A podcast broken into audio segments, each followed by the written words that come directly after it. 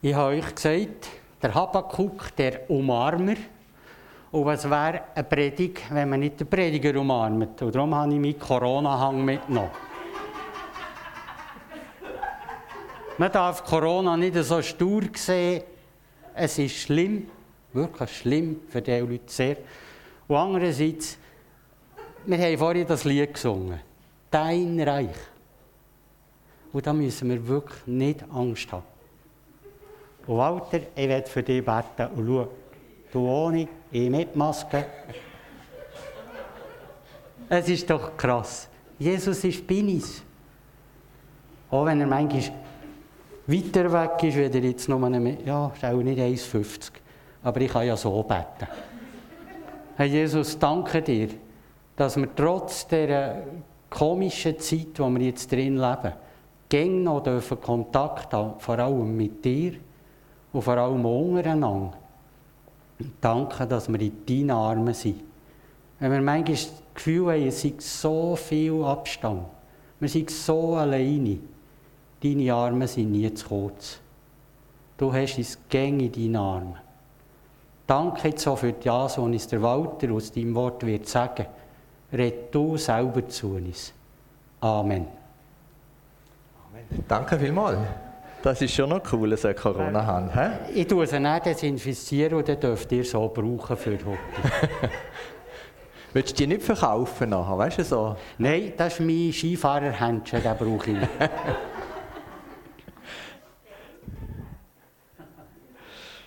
so. Guten Morgen miteinander.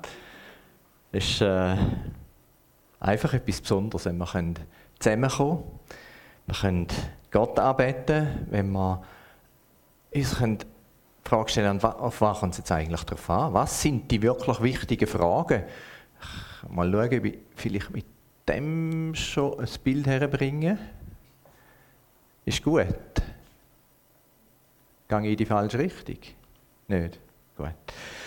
Warum Gott haben wir eigentlich als Titel gegeben über die ganze Reihe vom Habakkuk. Warum? Warum Gott? Und äh, der heutige Untertitel war Danke für die Antwort, aber ja, danke, dass mir eine Antwort gibst, Gott, aber eigentlich bin ich schon noch nicht einverstanden. Eigentlich passt mir die nicht. Eigentlich habe ich noch mehr Fragen, eigentlich geht es noch tiefer. Also, äh, als ich mich vorbereitet habe, habe ich gedacht, ja, es ist noch krass, was jetzt da gerade kommt. Einerseits ist es natürlich der Turm, wo er Ruhe steigt, wo, wo, wo der fast zentrale Vers von der ganzen Bibel steht. Äh,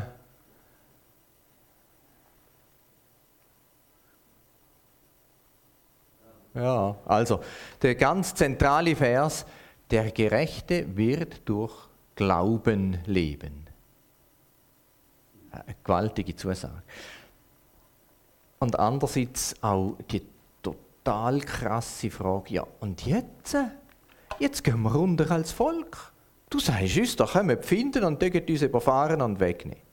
Also wahnsinnig, geht's noch? Ähm, gestern Abend habe ich mir gedacht, ja, und jetzt kann ich jetzt über das überhaupt predigen. Irgendwo ja, oder? Äh, Marianne im Spital, da gibt es schon ein bisschen Fragen. Ja, jetzt, äh, was ist das? Und dann habe ich eigentlich müssen sagen, und genau das ist es. Dort, wo es an Knochen geht, dort, wo, wo, wo die, die, die, die ganz schwierigen Fragen kommen, genau die Fragen will Gott hören. Genau die Fragen interessieren ihn. Viel weniger eben, ob wir jetzt Erdbeergompfi oder Aprikosengompfi wollen aufs Brot. Er, er ist nicht böse über dieselben Fragen. Aber die, die ihn wirklich interessieren, die sind die, die als Leptik gehen, die wirklich um Existenz oder Untergang gehen. Und da, wo der Habakkuk drin ist, da geht es um Existenz oder Untergang. Jetzt nehmen Sie mir Wunder, was du für Fragen hast.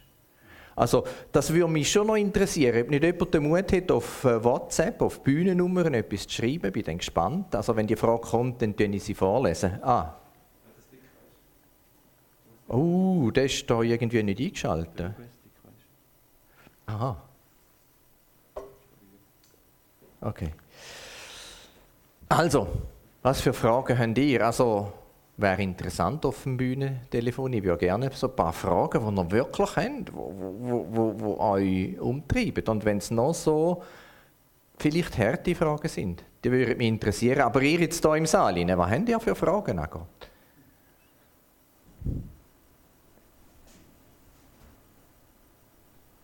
Keine? Das ist vielleicht ein bisschen überraschend, wenn man gerade so gefragt wird.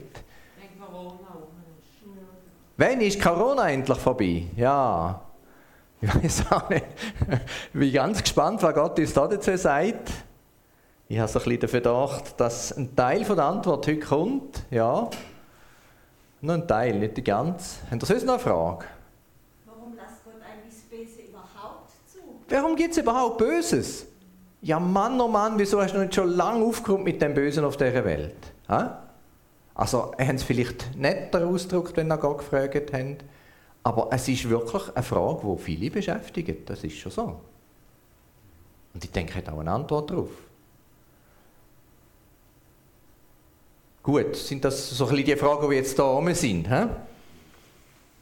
Warum das blöde Corona? Wann hört es endlich auf?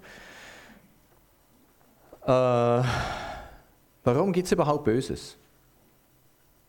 Ich habe manchmal das Gefühl, Gott tut das Böse fast am meisten beschäftigen, mehr wie uns. Der Habakkuk hat eben auch die Frage gehabt, er hat gesagt, jetzt gehe ich auf den Turm. Jetzt will ich mal auf den Turm gehen. Jetzt, jetzt, ich würde mal ein bisschen den Überblick haben. Sieht man mich noch dort hinten? Wahrscheinlich nicht mehr ganz. Macht nicht, das ist so hoch. Und hat geschaut, was ist dort hinten? Was, was hat er mir schon gesagt? Und was bedeutet das für die Zukunft? Also, ja, auf den Turm gehen äh, kann manchmal recht wichtig sein. Jetzt geht es nicht vorwärts da, aber ich glaube, ich habe es nicht eingeschaltet. Aha. Jawohl, genau. Da sagt der Habakkuk, jetzt will ich meinen Platz auf dem Turm an der Stadtmauer einnehmen. Dort halte ich wie ein Wachposten Ausschau und warte gespannt darauf, was der Herr mir auf meine Klage antworten wird. Ugo und Ausschau halten, umschauen. Ich denke, das ist so etwas Spezielles, was man braucht. Was passiert eigentlich, wenn man so auf einen Turm, auf einen Berg geht? Aha, da ist etwas ein bisschen verdeckt. He? Das ist ein Bild, das ich gerne habe. Das ist der Giraffe und der Wolf. Der Wolf der hat seinen Kopf unten dran unter dem Gras, he? unter dem Steppengras und sieht die Welt aus der Wolfsperspektive. Und dann bellt er drauf los oder beißt drauf los. Es wächst ihm alles über den Kopf. Es ist zu viel er, fühlt sich bedroht, er fühlt sich vielleicht auch in die Enge getrieben von diesen Fragen, die ihn beschäftigen und, und, äh, und hat äh, wie keine Perspektive. Und der Giraffe, der hat den Kopf über dem Gras, der sieht weit um. Der hat so ein Stück weit wie den Überblick, der, der sieht ein bisschen weiter. Ich glaube, wenn man auf den Turm geht, dann gewinnt man ein bisschen einen Überblick. Man kann den Kopf ein bisschen aus dem Alltag herausheben. Ich denke, das Bild ist sehr, sehr hilfreich für uns, ganz praktisch.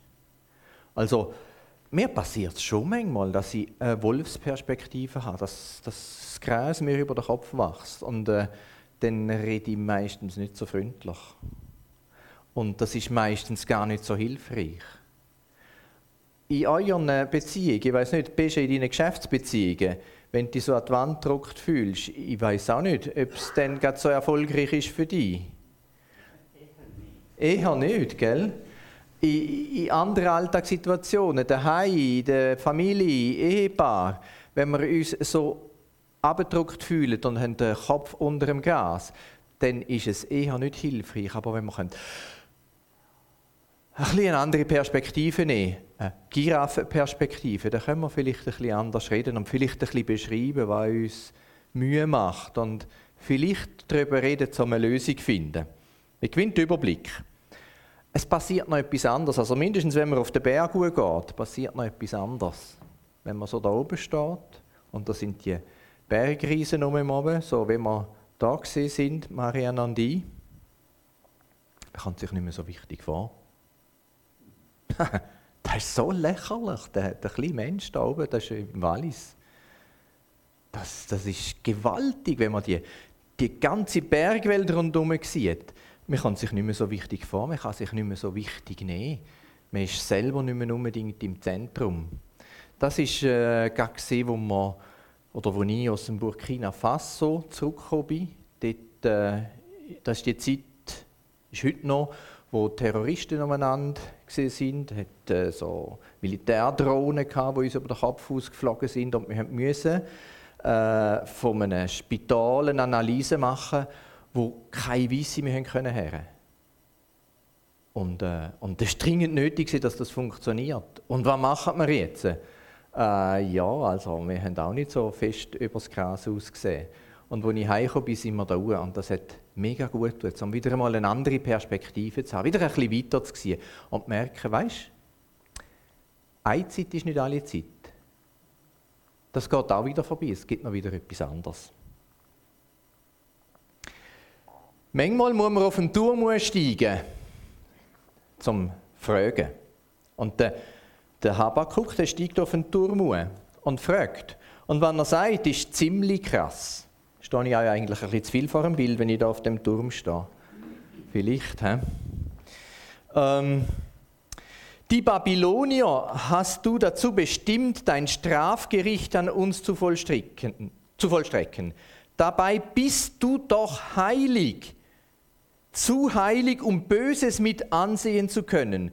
Du erträgst es nicht, wenn Menschen Unrecht geschieht. Jetzt Gott. Du erträgst es doch nicht, wenn Menschen Unrecht geschieht. Und jetzt lässt du das zu. Die Babylonier oder Chaldäer, die sollen jetzt kommen und uns überfallen. Das hast vorher ja vorausgesagt. Da hat er quasi gesehen, in der Vergangenheit, das ist das, was gesagt worden ist. Wieso lässt du das zu? Wieso machst du das? Was soll das für einen Sinn haben? Übrigens, eine kleine Geschichte. Ich nehme an, die meisten von uns kennen den Jona. Der Jona hat müssen auf Ninive. Hat müssen, hat nicht unbedingt wollen. Und er hat überhaupt nicht zu diesen Keiben auf Ninive wollen. Weil das sind die grössten Finken und das sind brutale Leute gesehen. Die werden äh, mit Zähnen von Eisen beschrieben, zum Beispiel äh, im Alten Testament. Also die haben zermalmt und kaputt gemacht. Äh, ja, wir haben auch in der neueren Geschichte solche Beispiele, wo Völker einfach alles kaputtgeschlagen haben, gemeint haben, sie können den, den Krieg gewinnen und haben ihn doch verloren. Äh, so sind die Nineviten gesehen. Und jetzt sollte er denen sagen, äh, hey, noch eine kurze Chance und dann greift Gott ein. Aber ich kenne ja Gott, dann werden er sicher vergehen. Denen Sauchheiben. Denen soll er sicher nicht vergehen. Und äh, dann ist er halt schlussendlich gleich auf Ninive geführt worden, obwohl er nicht gehen wollte und hat eine predigt und prompt haben sie sich noch bekehrt. Also haben sie noch Buß tun, haben sie gesagt, nein, wir haben falsch gehandelt und haben sich beugt vor Gott. Das ist etwa 100 Jahre gegangen, die Geschichte mit den Ninive. Und dann sind sie gleich erobert worden, sind quasi wieder zurückgekehrt in die alten Wege. Und von wem sind sie über, äh, überrumpelt worden? Von wem sind sie eingenommen worden? Von diesen Babyloniern, von diesen Chaldäern. Und jetzt sind die so stark geworden. Das ist also eine typische politische Geschichte, so wie wir hier am Radio immer wieder einmal hören. Oder? Die Chinesen wären stärker und, äh, oder die Amerikaner wären stärker oder die Russen oder wie denn auch immer. Das, das ist so eine ganze Geschichte, die abgelaufen ist. Und jetzt sind die Babylonier, haben Ninive eingenommen und jetzt ziehen sie gegen den Süden. Jetzt ziehen sie gegen die Juden. Da hat er irgendwie auch gehört aus Nachrichten, die äh, umgegangen sind. Und jetzt sagt er Gott, aber da kannst du doch nicht zulassen. Du musst uns jetzt doch verteidigen. Jetzt kannst du es doch nicht einfach so stehen. Und äh, jetzt redet er weiter. Ich nehme jetzt das einmal ein bisschen weg, dass ich ein bisschen weniger vor dem Ding stehe. Jetzt redet er weiter mit Gott und sagt,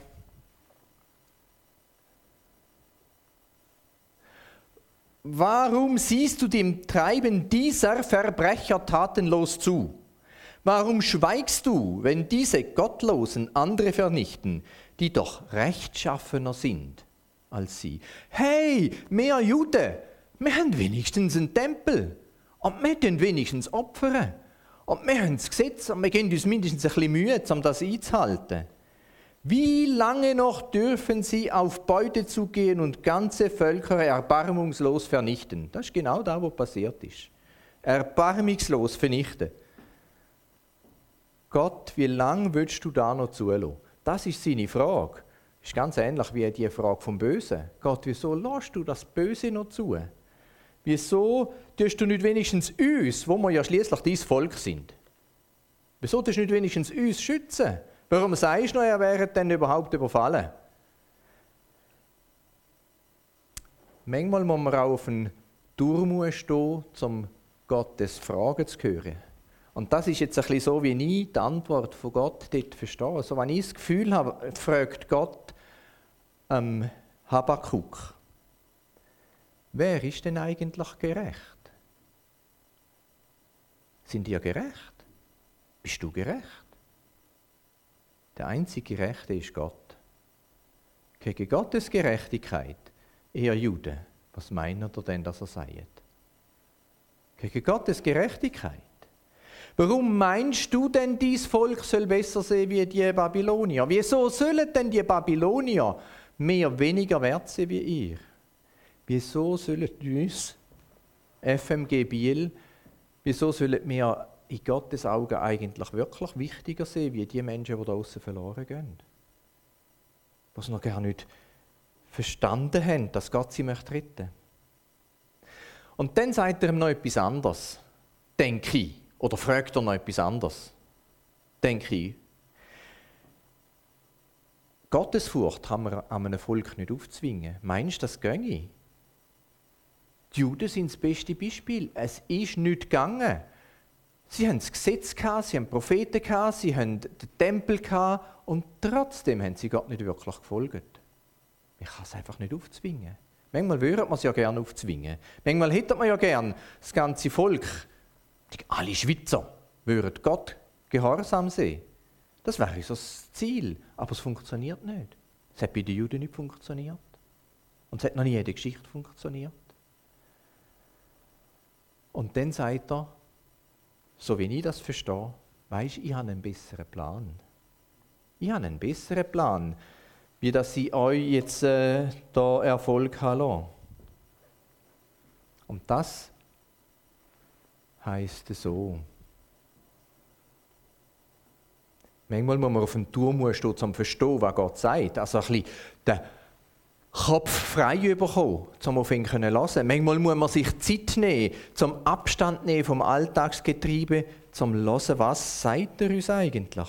Und im Habakkuk sagt er, siehe, wer halsstarrig ist, der wird keine Ruhe in seinem Herzen haben. Der Gerechte aber, wird durch seinen Glauben leben. Das ist ganz etwas anderes.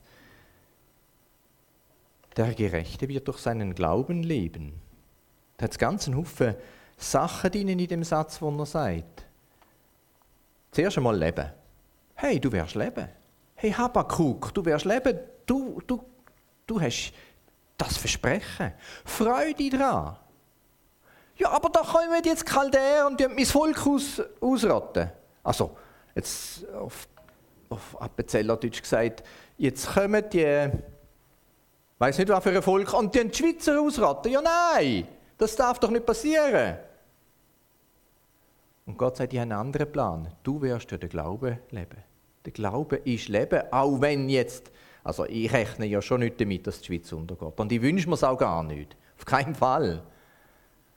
Und trotzdem, auch wenn das müsste passieren, also vielleicht jetzt ein bisschen, ein bisschen karikativ gesagt, wenn Corona einen derartigen Durcheinander machen würde, dass es nicht mehr funktionieren würde in unserem Land.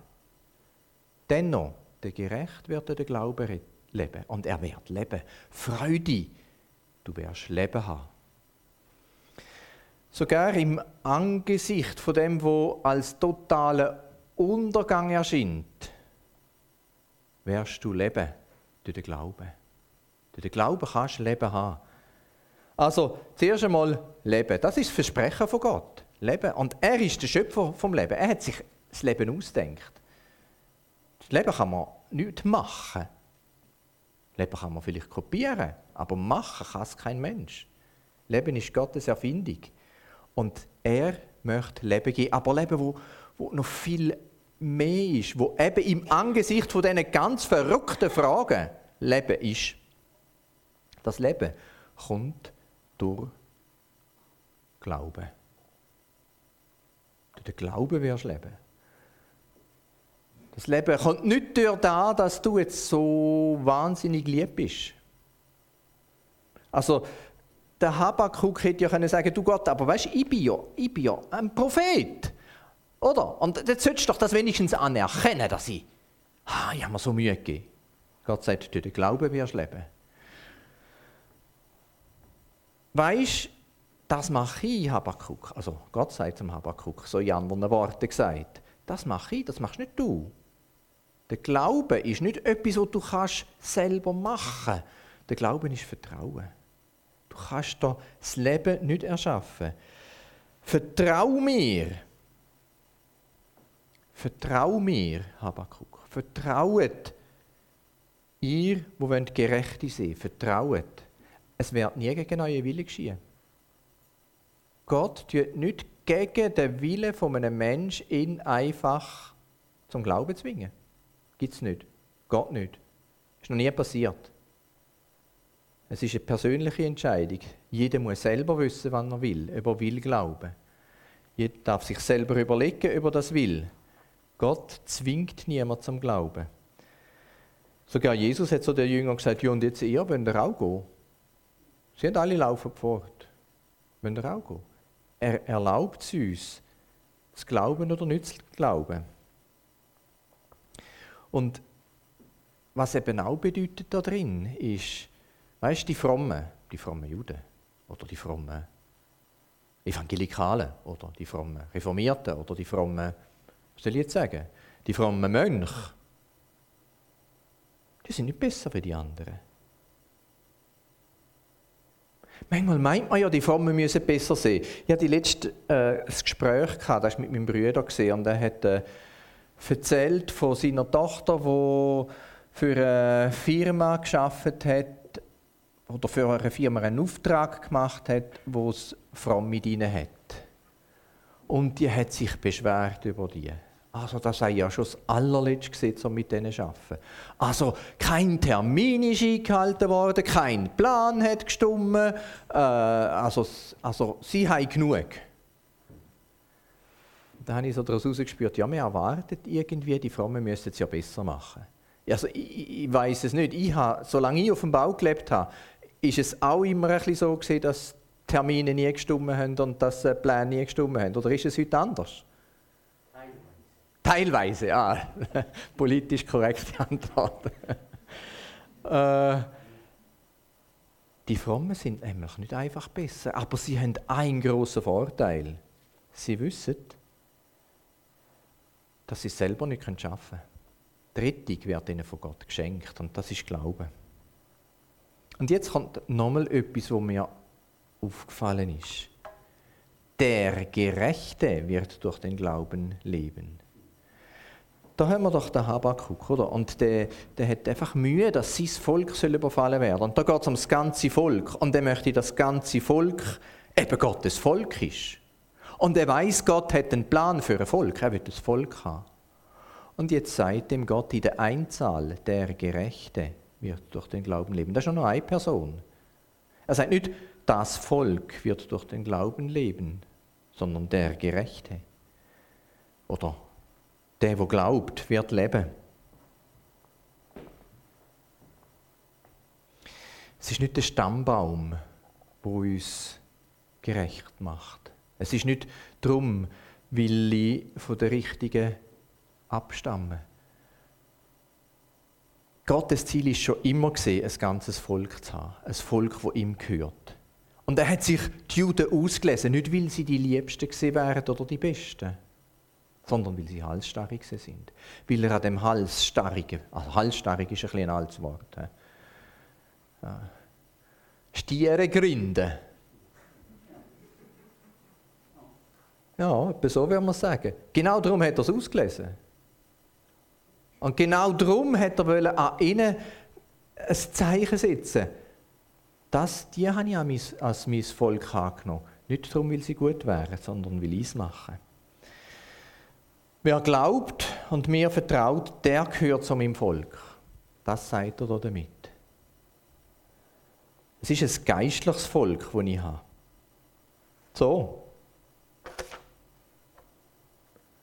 Das Volk hat nicht mehr ein eigenes Land. Das Volk wird deportiert. Da tut, da, tut Gott eigentlich die, die Geschichte, die da passiert, eigentlich uns als seine Gemeinde, sein Volk, schon wie ein Bild geben. Jetzt wären sie entführt. Fertig, fertig Turm, fertig Stuhl. Jetzt müssen sie rein, mitten unter Babylonier runter. Mitten unter die, wo, wo ja eigentlich nicht wirklich an Gott glauben. Da innen wären sie geführt.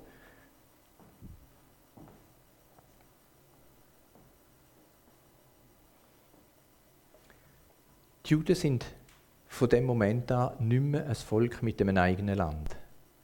Sie sind verstreut, verzettelt unter einem anderen Volk. Wie reagieren wir in dieser Realität? Wir sind eigentlich auch so ganz ähnlich, oder? Wir, sind, wir leben in dem Land hinein, aber wir gehören zu einem Volk, wo als solches nicht einfach Gott will nachfolgen. Wie reagieren wir darauf? Wir verurteilen?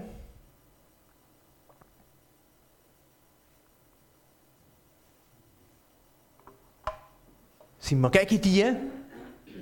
Zeigen wir mit, äh, mit Finger auf sie? Menschen haben versucht, verschiedene Erklärungen zu finden zu dem, wo Gemeinde oder Kirche ist in der nichtgläubigen Umwelt. Die einen, die haben äh, vom Kampf geredet. Und ein bisschen daran ist wahr. Also, es gibt einfach Sachen, die nicht in Ordnung sind und die man aufbringen muss. Die anderen, die haben von der Transformation geredet. Also, dass wir als Christen dazu beitragen, dass das Volk sich da verändern und gesunden an den Christen. Die anderen haben von den zwei Reich geredet. Weißt du, es gibt, es gibt da das geistliche Reich und es gibt das weltliche Reich. Und die dritten, die haben äh, von der Adaption geredet. Also auch in dem, in den, in dieser Umwelt, wo wir drinnen leben, wo die Leute nicht glauben, auch da ist Gott am Werk. Ich denke, alle vier Sachen haben ein bisschen Wahres an sich. Ein bisschen stimmt es, dass es Kampf gibt. Ein bisschen stimmt es, dass wir sollen, ähm, so reden mit den Leuten, dass sie es verstehen können, dass eine Veränderung passieren kann. Dass wir ein Zeichen setzen, dass wir Gutes tun. Ein bisschen stimmt es auch, äh, dass Gott schon am Werk ist. Und ein bisschen stimmt es, dass wir ein bisschen anders reich sind wie die, die um uns herum sind. Lustigerweise ist Gottes Antwort ganz krasse. Kommt mir vor, ganz einfache. Der Gerechte wird durch den Glauben leben. Das ist seine Antwort auf die vielen Fragen. Der Gerechte wird durch den Glauben leben. Und wir werden wirklich leben. Zmitzt in dem Kuchen, wo wir sind. Wir werden in ihnen leben. In der gleichen Zeit, in wo der Habakkuk gesehen ist, vielleicht ein bisschen später, hat der Jeremia, ei, ei, ei, hat der Jeremia äh, etwas genau zu dieser Situation gesagt, zu dieser Situation der Juden, äh, zu dieser Situation der Juden, die entführt worden sind, von den Juden, die nicht mehr ihr Land hatten, die, die ähm, nicht mehr organisiert sind als eigenes Volk, sondern müssen dem Gesetz der Babylonier folgen. Er hat gesagt, bemüht euch um das Wohl der Stadt, in die ich euch wegführen ließ, und betet für sie. Wenn es ihr gut geht, wird es auch euch gut gehen. Mir scheint, das gehört zusammen. Der Gerechte wird durch den Glauben leben und sucht das Beste der Stadt. Das gehört zusammen, ist natürlich in der gleichen Zeitepoche gesagt worden. Das gehört zusammen für uns, weil da, was da passiert, ist wie ein Bild auf das, was wir erleben. Ist alltäglich ist, ist äh, in unserem Umfeld immer wieder dran. Bemüht euch fürs Wohl der Stadt. Betet für sie. Betet für die Menschen um euch herum. Betet, dass sie können spüren, der Gerecht wird durch den Glauben leben. Nicht durch seine eigenen Anstrengungen, nicht durch das, dass er besonders fromm ist. Er macht es eh nicht besser wie die anderen. Aber durch das, dass Gott für ihn Gerechtigkeit geschaffen hat. Amen. Ich würde jetzt noch gerne beten. Ich weiß nicht, wie ihr es habt. Äh, vielleicht wird es euch gut, ein bisschen aufzustehen. Die, die gerne sitzen bleiben dürfen, sitzen bleiben und die, die wollen, dürfen aufstehen.